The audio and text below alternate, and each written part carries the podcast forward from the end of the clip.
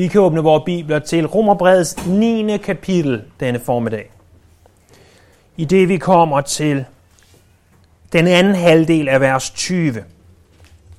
Og i dag ser vi på versene 20b, hvis vi vil være tekniske, ned til vers 23.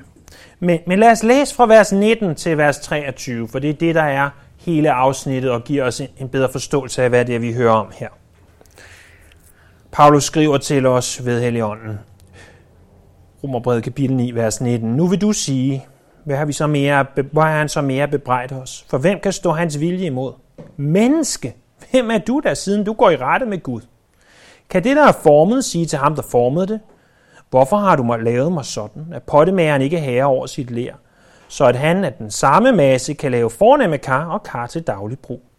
Og hvad nu om Gud, der beviste sin vrede og åbenbare sin magt i stor langmodighed og båret over med de kar, som var genstand for hans vrede og bestemt til ødelæggelse? Og gjort det for at åbenbare, hvor rig hans herlighed er over for de kar, som han har forbarmet sig over, og som han forud havde bestemt til herlighed. De her vers, de er jo så selvforklarende, at de næppe behøver udlægning, ville intet menneske nogensinde sige. Ikke engang den store apostel Peter. Peter skriver i sit andet brev sådan her. Prøv at høre.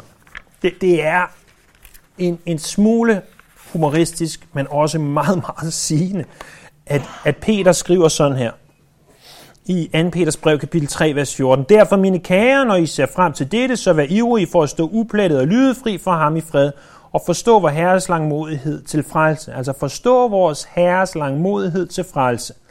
Det har også vor kære broder Paulus skrevet om med den visdom, som han har fået, sådan som han jo skriver i alle sine breve, og så vidt han kommer ind på dette emne. I hans breve er der nogle ting, som er vanskelige at forstå, og som ukyndige og ubefæstede sjæle fordrejer, men det gør de jo også med de øvrige skrifter til deres eget fordav.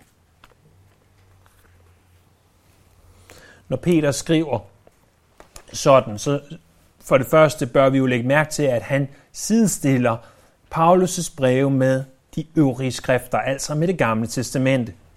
Det er Bibelen. Men han siger også lige ud, det er vanskeligt at forstå. Og når det kommer til det her om Herrens langmodighed, altså tålmodighed til frelse, så er det et vanskeligt emne, og det kan meget, meget vel være, at det, som Peter han henviser til, er nøjagtigt de her vers. At det her, det er ikke noget, som vi bare kommer sovende til at forstå. Det er noget, der kræver åndelig indsigt. Og det håber jeg på, at vi kan have en smule af, da jeg påstår ikke, at jeg forstår det bedre end Peter. Jeg forstår ikke, at jeg forstår det mere end Peter, men jeg har en ting, som Peter ikke havde. Jeg har hele Bibelen, og det havde Peter ikke. Jeg har også en anden ting, som Peter heller ikke havde. Jeg har øh, 2000 års kirkehistorie til at hjælpe mig med at forstå det. Det betyder igen ikke, at jeg forstår det bedre end ham, at jeg er klogere end ham, at jeg er mere hellig eller mere åndelig end ham, og det betyder heller ikke nødvendigvis, at min forståelse er den rigtige. Jeg kan tage fejl, øh, ligesom at vi andre og vi alle kan tage fejl. Men lad os prøve at se, hvad det er, der står. Fordi når vi skal høre om det her i dag, så skal vi høre om, at Herren han er vores pottemager. Vores pottemager. Og det leder os straks tilbage på sidste søndag, gør det ikke? Hvor vi hørte om det her med, at du er et menneske, og han er Gud. Du er et menneske, og han er Gud. I, i dag så hører vi om, hvordan han er pottemageren. Det er øh, det her med pottemageren en illustration af det, han sagde sidste gang. Øh, hvor han forklarer, hvad vil det sige, at han er Gud? Jamen, han er vores pottemager. Øh, så lad os prøve at se på det her i det, vi i dag ser på to simple ting. At han er pottemageren, og vi er leret. Han er pottemageren, og vi er leret. Gud sammenligner sig selv med en pottemager her. Og for os i det 21. århundrede, der det meste jeg sådan af egen erfaring ved om en pottemager, det er tilbage fra et fag, man engang kaldte for formning. I dag tror jeg, man kalder det for billedkunst. Dengang jeg havde det i det forrige årtusinde, der kaldte man det for formning. Og hvis læreren ikke vidste, hvad man skulle lave, så kunne man altid lave et askebær Ikke at nogen i min familie røg, men vi skulle stadigvæk lave askebæger, øh, og, og det skulle man altid, og det var sådan set ligegyldigt, hvordan de så ud. Jeg tror faktisk, jeg burde måske have taget det med i dag. Jeg tror faktisk stadigvæk, jeg har, om det er et askebær eller en lysestage, det kan jeg ikke helt bedømme. Men et askebær, der stammer tilbage, eller en lysestage, der stammer tilbage fra den gang. Det er det meste, jeg ved om pottemageri. Men heldigvis har jeg bøger, jeg kan slå op i og lære mere om, hvad vil det sige at være pottemager. Ikke i det 21. eller det 20. århundrede, men i det første århundrede og i det 5. århundrede før Kristus. Det, det var en kæmpe ting dengang. Forestil jer en verden før plastik. Forestil jer en verden før maskiner, hvor et alt skulle håndlaves. Det var kopper, det var krukker, det var vaser, det var tallerkener, det var flasker i mange år. De brugte senere glas, men i mange år var det det. Øh, alt det blev brugt, lige fra det fineste stel, du kunne have, øh, til affaldsbeholderen. Det, det var hårdt arbejde. Det var ikke bare en formningstime, en billedkunsttime med sjov, hvor at nogen kom til at kaste ler efter andre. Det var ikke det, det handlede om, det her. Det var hårdt arbejde. Det afhang af, hvor dygtig du var, det afhang af selve leret, det afhang af luftfugtigheden, og ganske givet meget mere. Det første, du måtte beslutte, hvis du var pottemager, det var, hvordan og hvilken metode vil jeg bruge. Den simpleste, øh, det var, at man simpelthen formede en lang pølse af lær, og så lagde den sådan i en slange op, og, og så prøvede man på ubehjælpeligt at glatte den ud med sin hånd, så det lignede et eller andet, der kunne have været lavet i en formningstime i 90'erne. Øh, muligvis. Øh, de var nok lidt mere dygtige, end vi var. De kunne også tage en klump lær, og så kunne de prøve at skære noget ud af den. Nok ikke en krukke eller en vase, men typisk måske en afkud. Øh, et eller andet dekoration, og ofte en afkud. Den mest effektive og også den mest brugte, og den der også henvises til i Bibelen, er der, hvor du har et bord med en skive, der kan dreje rundt. Og typisk du, i dag vil du selvfølgelig styre den med el, men dengang måske med foden, eller have en eller anden, der sad og gjorde et eller andet, så at den drejede rundt om sig selv, således at centrifugalkraften hjalp dig med at forme det her ler. Øh, og det betød altså, at du kunne holde din hænder stille, øh, og den kunne dreje rundt, og, og I har sikkert alle sammen øh, på et eller andet tidspunkt set et, øh, i fjernsynet eller et andet sted, øh, måske i virkeligheden, hvor nogen former en krukke på den her måde. Det ser ganske fascinerende ud. Øh, der er simpelthen ikke andet at sige til det. Øh, det kunne formes hurtigere, den kunne formes mere nøjagtigt. Og, og efter at pottemæren havde formet leret, så øh, blev det helt øh, øh, ofte malet på det, som vi blandt andet ser det i det gamle Grækenland. De havde de her mm, billeder, der forestillede alt muligt, og, og helt sikkert så kom det ind i en meget, meget varm ovn, så at det kunne blive hårdt. Og så havde man altså en krukke, en tallerken, en kop, en lysestage, måske et askebær, hvem ved. Og ud fra de her pottemager, der er altså kommet nogle ganske gode illustrationer i Bibelen. Den mest kendte af de illustrationer, den er at finde i Jeremias' bog, kapitel 18. Prøv en gang at slå op der. Jeremias' bog, kapitel 18.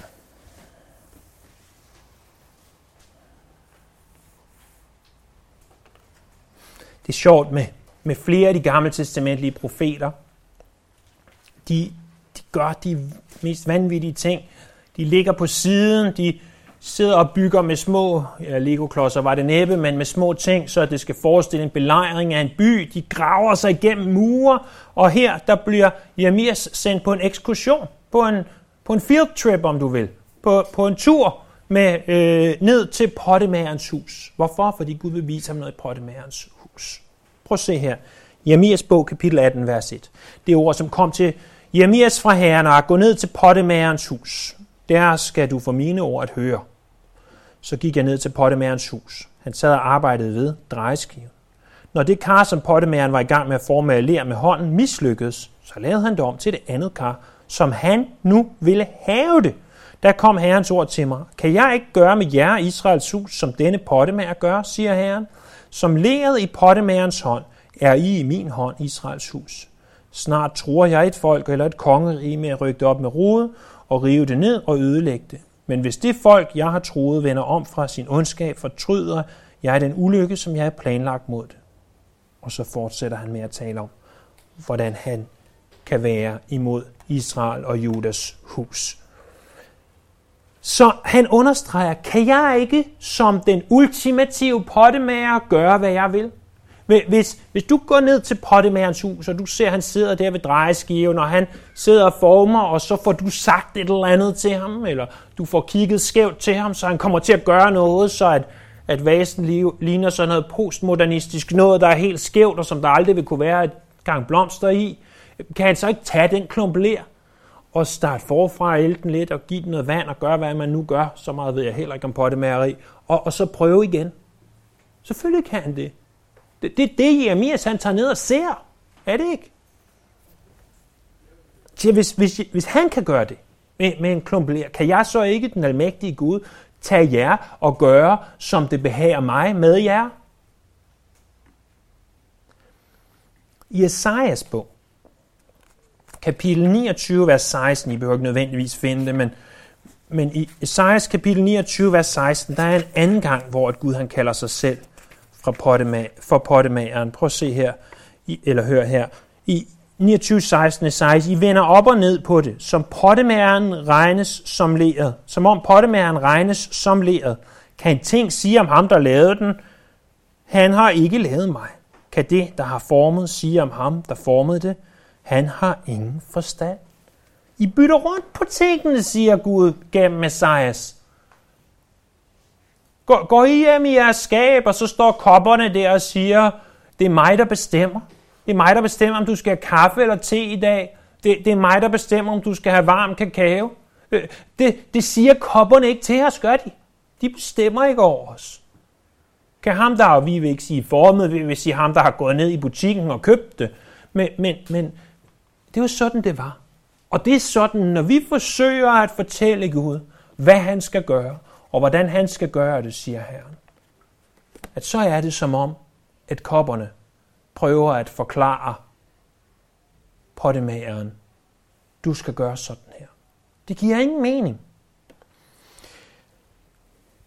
Hvis pottemageren tager en klump lær, og han ønsker at lave et fint kar, hvis han tager en klump ler og ønsker at lave en fin kop, en fin tallerken, så gør han det. Hvis han ønsker at lave en affaldsspand, så gør han det. Hvis han ønsker at tage lærklumpen og sige, at der er for mange ujævnheder i at kaste den på affaldsdyngen, så gør han det. At Gud er vores pottemager, betyder for det første, at det er ham, der bestemmer. Det betyder for det andet, at han kan gøre, som han vil. Det betyder for det tredje, at han er suveræn. Og det betyder for det fjerde, at vi ikke har medbestemmelse, for vi er lær. Vi er lær. Så han er pottemageren, og det her, det skal ses i sammenhæng med det, vi talte om sidste gang. At Gud er Gud. Han er pottemageren. Det er ham, der bestemmer. Så til den anden del. Vi er leret. Prøv at se der i vers 20. Kan det, der er formet, sige til ham, der formede det, hvorfor har du lavet mig sådan? Nu, nu skal I spænde sikkerhedsselerne en lille smule og, og tage jeres tænkehat på, hvis I har sådan en hat. For der står her ordet formet. Kan ham, der har formet Lad os prøve at tænke tilbage til første Mosebog, de første kapitler. Hvad er det, der sker med Adam og Eva der? Gud, han siger noget ganske interessant. Den treenige Gud, han siger, lad os skabe mennesker i vort billede. Vort er vigtigt, fordi det er flertal, det er den treenige Gud, der skaber. Lad os skabe mennesker i vort billede. Mennesket er skabt i Guds billede. Og så står der i 1. Mosebog 1.31, Gud så alt, hvad han havde skabt, og han så, hvor godt det var. Prøv at høre. Guds skaberværk, hele hans skaberværk, var godt og var vidunderligt. Det, som Gud havde skabt her på jorden, inklusiv mennesket, var godt og vidunderligt. Han skabte noget godt. Han skabte ikke noget skidt. Så sker der det i kapitel 3, at mennesket ud af egen fri vilje går hen og tager den her frugt, vi ved ikke om det var et æble, eller en appelsin, eller en pære, eller en kokosnød, øh, men tager det ned og får spist af det. Han og hun gør det ud af egen fri vilje. De vælger at gå imod det, som Gud har sagt. Nu var alt ikke længere godt. Vi, vi kan sige, at det menneske, som var skabt i Guds billede, der tager mennesket en stor hammer og smadrer det billede, således der er stadigvæk en snært af, at der er et billede af, at vi er skabt i Guds billede bag, men det er om et ødelagt billede. Det, det er der, vi er. Vi går fra at have en syndfri, en god menneskehed, til ved Edens have at have en syndig og en ikke god menneskehed. Og den syndige menneskehed, det er os alle sammen. Det er dig og mig. Uanset hvem du er, uanset hvad familie du er født ind i, uanset hvad din opvækst har været, uanset hvad din religion er, så bliver vi alle sammen født ind i den her verden som syndere. Romerbrevet kapitel 5 og Romerbrevet kapitel 6. Okay, nu bliver det altså, og jeg kan lige så godt advare, nu, nu bliver det der, hvor at teologerne sidder i deres elfenbenstårne og diskuterer. Forstår jeg alt det her? Bestemt ikke, men prøv, prøv bare lige at tænke et øjeblik over det her. Der står, at vi er formet, ikke at vi er, at det er noget, han former. Han kan gøre med det formet, ikke med det skabte. Så prøv at tænke over det her en gang. Og, og lad være med bare at koble fra, fordi du tænker, jeg er ikke teolog, og jeg forstår ikke det her. Men hvis du forstår det her, så vil du forstå en kende mere af, hvem Gud er. Alt det her, det bliver besluttet, før jorden bliver grundlagt. Det ved vi fra Efeserne 1.4. Det bliver besluttet, før jorden bliver grundlagt, om du bliver frelst eller ej. Det, det kan vi have rigtig svært ved at acceptere, det kan vi have rigtig svært ved at forstå, men det er det, som Bibelen ganske øh, enkelt eller svært siger. Hvis vi kan tale om tiden for Guds beslutninger, hvad er rækkefølge? Det er alt sammen før jorden bliver grundlagt, der beslutter Gud nogle forskellige ting. Og det første, han beslutter i den her sammenhæng, det er, at jeg vil skabe et menneske skabt i mit billede. Han gør det ikke endnu, han beslutter det. Derefter beslutter han, okay, jeg vil tillade, at der kommer synd ind i verden. Det er nummer to ting, han beslutter så at mennesket har en fri vilje og et frit valg. De kan vælge synden, hvis de vil. Det, det næste, han beslutter, det er, at han tillader, at mennesket kan mis, misbruge sin frie vilje, hvis de vil, og de kan vælge synden, og, og det ved han, at de vil gøre, og de vil miste evnen til sig selv at vælge Gud. Husk, at i det, at Adam og Eva misbrugte den frie vilje, så har vi ikke længere en fri vilje til at vælge Gud. Vi har fri vilje til alt muligt andet. Om du vil have morgenbrød i morges eller havregryn, jeg ved godt, hvad jeg valgte med min egen frie vilje.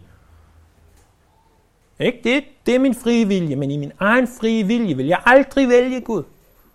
Hvis jeg selv kunne have bestemt, så havde jeg sagt, jeg går ikke Guds vej. Det kan godt være, at du tror, at du er så god, men det kan jeg love dig, det vil du ikke. For den anden vej, virker meget mere attraktiv. Den anden vej er Las Vegas-vejen. Der, hvor der er store lysreklamer, og alt ser spændende og flot ud. Der er festfyrkeværkeri og alt muligt andet. Den leder direkte lige ned i helvede. Det er den vej, vi vil vælge. Det er den spændende vej. Den, den retfærdige vej, det er en lille bjergsti, som er hård at komme op af. Den vej vil vi aldrig vælge i os selv. Så han skaber mennesket, han skaber mennesket godt, men han tillader synd ind i verden, og han tillader, at mennesker, menneskeheden bliver syndige. Han gør dem ikke syndige, han tillader det. Og så efter alt det, så siger han, når nu mennesket så, jeg har tilladt det her, så vil jeg også vælge nogen ud af menneskeheden. Ud af den skabte menneskehed, som jeg så former til at være kristne. Jeg ved godt, det er svært det her. Jeg synes selv, det er svært. Okay? Jeg ved godt, at det bliver abstrakt. Jeg ved godt, at teologer, der er langt klogere end nogle af os til sammen, har diskuteret om det her i århundreder og ikke kommet til enighed. Men, men prøv bare lige at tænke over det et skridt videre. Vi forestiller os, hvis vi kan, Gud før tiden beslutter tingene i den her rækkefølge. Han beslutter ikke, at han skaber mennesker til at gå fortabt. Og det her, det er så konklusionerne nemlig. Fordi læren om udvælgelse, og hvad er læren om udvælgelse? Det er, at Gud vælger ud af menneskeheden, ud af den syndige menneskehed, nogen, som han vil vise barmhjertighed. Og det kan meget, meget hurtigt, hvis vi bare hører det, få Gud til at virke som en ond, ond tyran. Det, det er jo det, som folk de vil sige om det her, og, og inklusive mig selv kunne finde på at have sagt om det her. Men det første, jeg godt vil understrege, det er, vil du ikke også godt selv have lov til at bestemme? Hvis du sidder i din formningsklasse, din billedkunstklasse, og sidder der med læret, synes du så, det er rart, når læreren kom over og sagde, det der, det ligner ikke et askebær, det ligner en lysestage, så skal du sige, jeg skal nok selv bestemme, hvad det ligner. Det skal du ikke have lov at bestemme, lærer. Det ligger i vores natur. Vi vil selv have lov til at bestemme. Du vil da selv have lov til at bestemme, hvad tøj du skulle have på i dag, vil du ikke? Og hvad du skulle have til morgenmad, og hvordan du kom herhen, og hvad tid du var her, og så videre. Vi vil selv have lov til at bestemme. Jeg kan love dig en ting, mine børn vil i hvert fald gerne selv have lov til at bestemme. Og det vil du også. Så hvorfor er det, vi ikke vil give Gud lov til at bestemme? Han, som er så meget mere mægtig end os. Har han ikke lov til at bestemme over os? Og den anden ting er, Gud beslutter ikke at skabe mennesker. Så, så han sidder ikke før tiden begynder at sige, jeg skaber nogle mennesker, de skal bare brænde op i helvede. Det er ikke sådan, Gud har gjort det. Det er godt det, hvad det billede, du har af ham, eller nogen kunne få af ham, men det er ikke det, han gør. Han, han sidder, eller sad, hvis vi skal tale tid, han sad i himlen, og så sagde han, jeg tager noget af det her synd, nogen fra den her syndige menneskehed, og dem former jeg og giver barmhjertighed, således de bliver fornemme kar. Og jeg vil også sige med det her, hvis, hvis alt andet glipper, og det jeg har sagt nu er ren volapyk, og du bare sidder og tænker på, hvad du skal have til frokost, så tænk over det her. Hvis din teologi leder dig til, at Gud er en Gud, der skaber synd, så er der fejl i din teologi, og din teologi må korrigeres. Gud skaber ikke synd. Den anden ting er, øh, hvis din teologi leder dig til, at Gud ikke er suveræn og kan gøre, som han vil, så er der også fejl i din teologi. Så prøv at have de to ting for øje. Gud skaber ikke synd, men Gud kan gøre, som han vil. Og så siger han, er han ikke herre over læret, og kan han ikke lave fornemme kar og kar til daglig brug. Her hjælper Bibelen på hverdagsdansk os. I, i Romerbrevet er Bibelen på hverdagsdansk en skrækkelig oversættelse øh, generelt set. Nogle steder er den ganske okay, men i Romerbrevet er den skrækkelig. Bortset lige her fra det her vers, der, der siger den faktisk, øh, kan han ikke lave noget til en smuk vase, eller noget til en krukke til affald. Og, og det afbilleder egentlig ret godt. Prøv at se det her i vers 21. At pottemæren ikke herre over sit lær, øh, kan han ikke af den samme masse lave fornemme kar og kar til daglig brug. Eller en flot krukke, en flot vase og en krukke til affald. Det næste vi så ser, det er, og hvad nu, om Gud vil vise, det er vers 22, hvad nu om Gud vil vise sin vrede og åbenbare sin magt i stor lang måde her båret året med de kar, der var genstand for hans vrede og bestemt til ødelæggelse. Så der er altså det her affaldskar, som er bestemt til ødelæggelse. Hvordan blev de bestemt til ødelæggelse? Var det Gud, der før tiden begyndte sig og bestemte? Ham der, fornem kar, hende der, bestemt til ødelæggelse. Det er ikke det, der står. Der står ikke, at Gud har bestemt dem til ødelæggelse, gør der? Der står, at de er bestemt til. Og som jeg forstår grammatikken bag det her, så har de selv bestemt, at de ville ødelægges. Fordi det er det, alle mennesker ville vælge, hvis de kunne. Deres livsstil understreger. Deres gerninger viser, det er det, de vil. De har ikke lyst til Gud. De vil ikke vælge Gud. De gider ikke Gud. Hvad skal de bruge ham til? Og derfor er de bestemt til ødelæggelse. Gud er aldrig, aldrig, aldrig, aldrig syndens oprindelse. Aldrig. Aldrig. Og alligevel, så er der en del, øh, og desværre nok en stor del af menneskeheden, der er bestemt til ødelæggelse. Hvis mennesker går fortabt, så er det aldrig Guds skyld. Det er menneskers fortjeneste. Hvorfor gør han det her? Hvor, hvorfor stiller Paulus så spørgsmål, og det er det her, som Peter han synes var svært. Hvad, hvad nu, hvis Gud han vil vise sin vrede, sin magt og sin vrede, ved at vente med at destruere de her kar til ødelæggelse? Fordi kunne han ikke, han ved jo, hvem det er, der bliver frelst. Og ville det ikke være meget, meget nemmere, hvis han bare med det samme udslettede alle dem, som, som ikke blev frelst, og så var der kun os kristne tilbage, så ville verden da være et meget mere behageligt sted at være. Men det gør Gud ikke. Hvorfor? For at vise sin magt og for at vise sin vrede.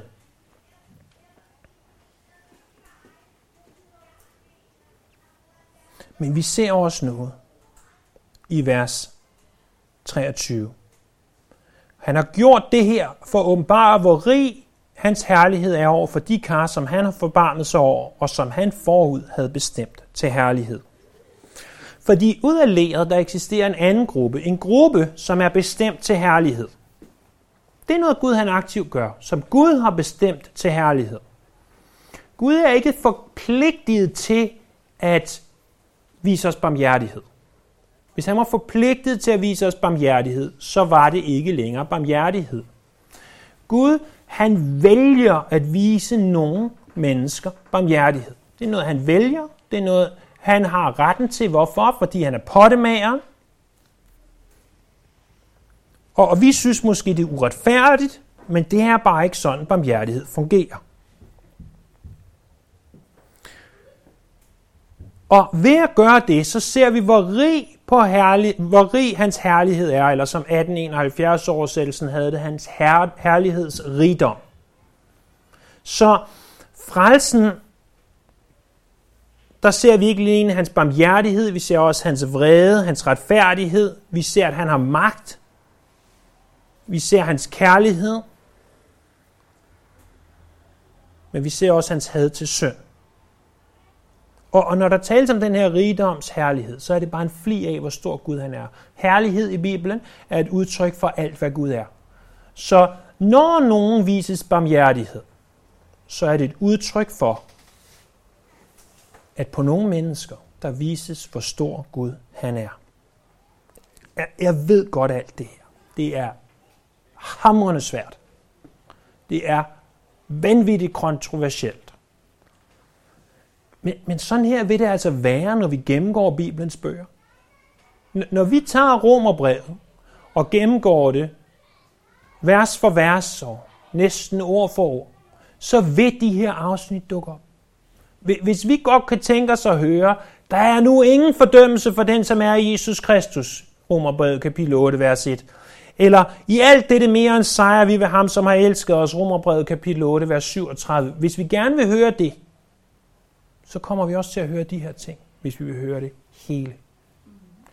Og det er ikke altid sjovt. Og jeg ved godt, at potentielt kan der være en eller flere af jer, der sidder og tænker, det er simpelthen ikke rimeligt det her.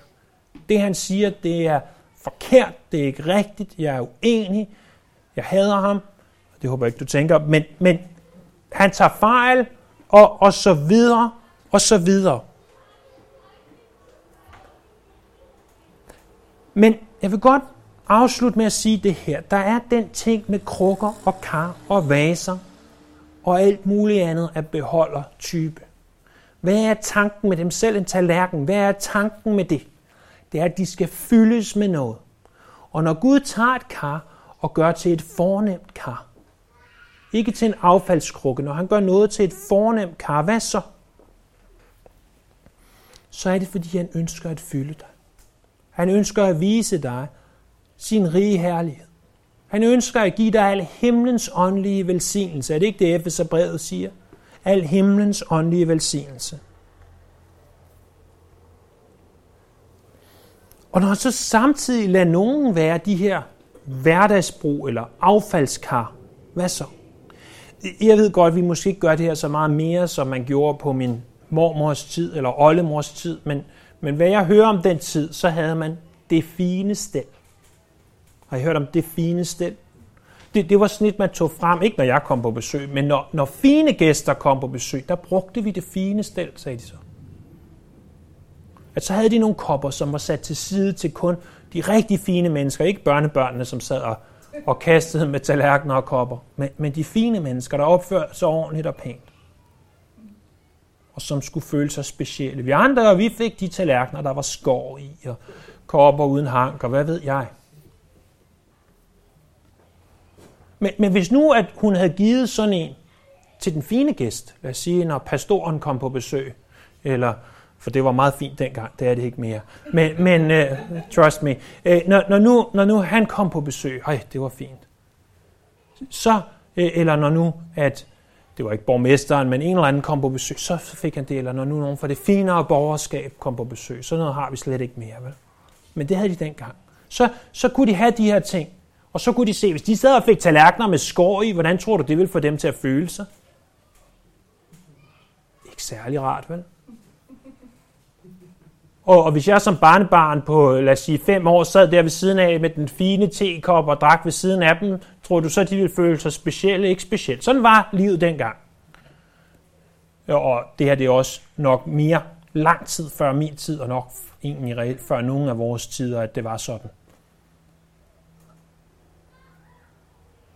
Men tallerkenen og koppen med skår og uden hank,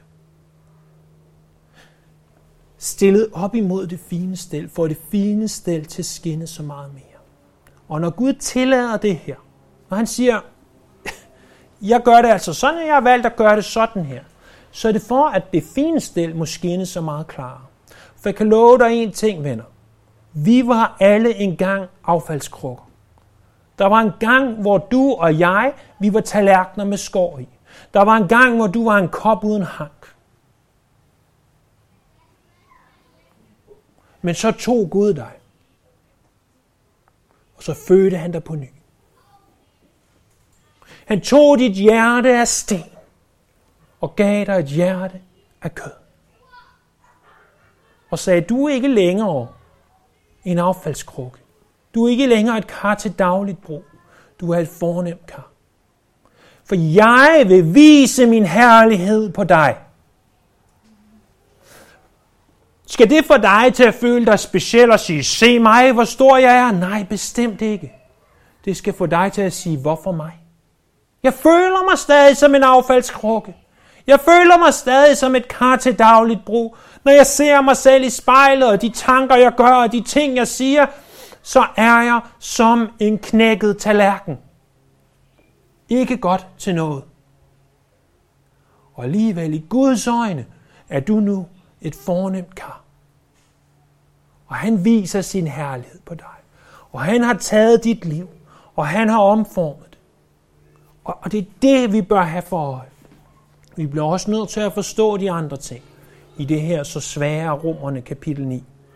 Men han er suveræn. Han er almægtig. Han kan gøre det, han vil. Og når han har valgt at gøre sådan, hvem er jeg så at stille spørgsmål til det? Hvem er jeg? At han har taget mit sønderbrudte liv og gjort noget vidunderligt i det. Og, og så kan vi stille os selv det her spørgsmål. For hvis du havde et fornemt stel derhjemme, og det altid var gemt væk i et skab, og aldrig nogensinde nogen kunne se det, og det var lukket væk, og der lå et støv, lag støv på på to centimeter, og, og det bare stod der rådnede, hvis det kunne det, i et skab. Hvad godt var det så? Vi må tage de fornemme stel ud og sætte dem frem, således at verden kan se, her er et fornemt stel. Det kan godt være, at du ikke føler dig som det. Det kan godt være, at du ikke altid opfører dig som det, men du er det. I Guds øjne. Og når du er det i Guds øjne, så sørg for alt i verden for at opføre dig som det, du er. Der er da ikke noget mere tåbeligt, end at tage en kop uden hank og sætte den frem til din fornemmeste gæst. Eller noget mere tåbeligt, at tage dit fornemmeste stel og sætte det frem til en baby og sige, her sidder du og leger med den her tallerken til 500 kroner. Boing, boing, boing. Det, det vil da ikke give mening. Opfør dig som det du er. Hvis du er en kristen, hvis Gud har givet dig et hjerte af kød, så opfør dig sådan. Det vender vi meget mere tilbage til i kapitel 10. Meget mere. Repræsenter ham, som han bør repræsenteres, så at hans herlighed må skinne. Ikke så du får noget. Det, det her, det handler ikke om dig og mig. Det håber jeg, du forstår. Det handler ikke om dig og mig, det handler om ham.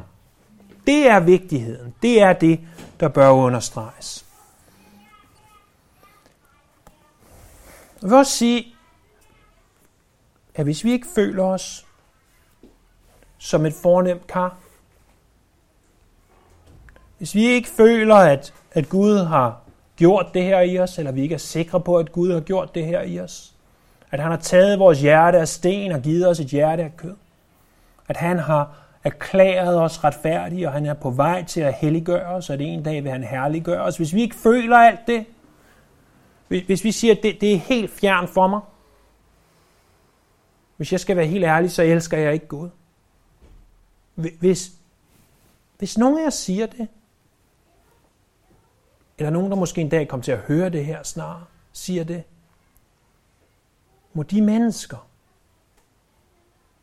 så råbe på Herrens navn. For der står, at enhver, som påkalder Herrens navn, vil blive frelst.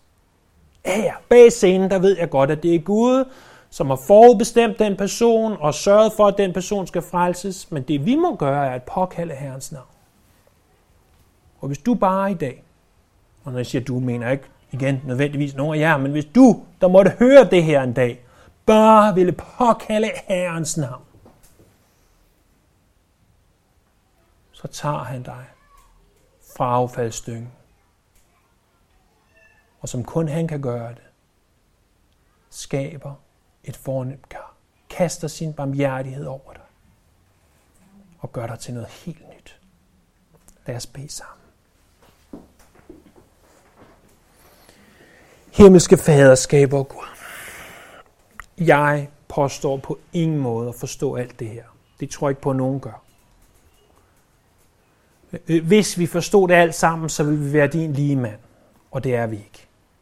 Så jeg beder her, at den fli, vi måtte have forstået i dag, den, den ene ting eller to ting, vi kan tage med os, at du må arbejde videre på det i vores hjerter her. Du må bringe det til vores ihukommelse. At du må gøre noget nyt i os. Så vi ikke forbliver dem, vi var. Men vi må huske på, hvem vi er i dig. Som nogle af os talte om inden Guds tjenesten her, så findes der intet vigtigere og intet større end at forstå, hvem du er, og forstå, hvem vi er i forhold til dig. Og det ønsker vi her. Må du modtage vores tilbedelse. Vi priser dig, og vi lover dig her. Amen.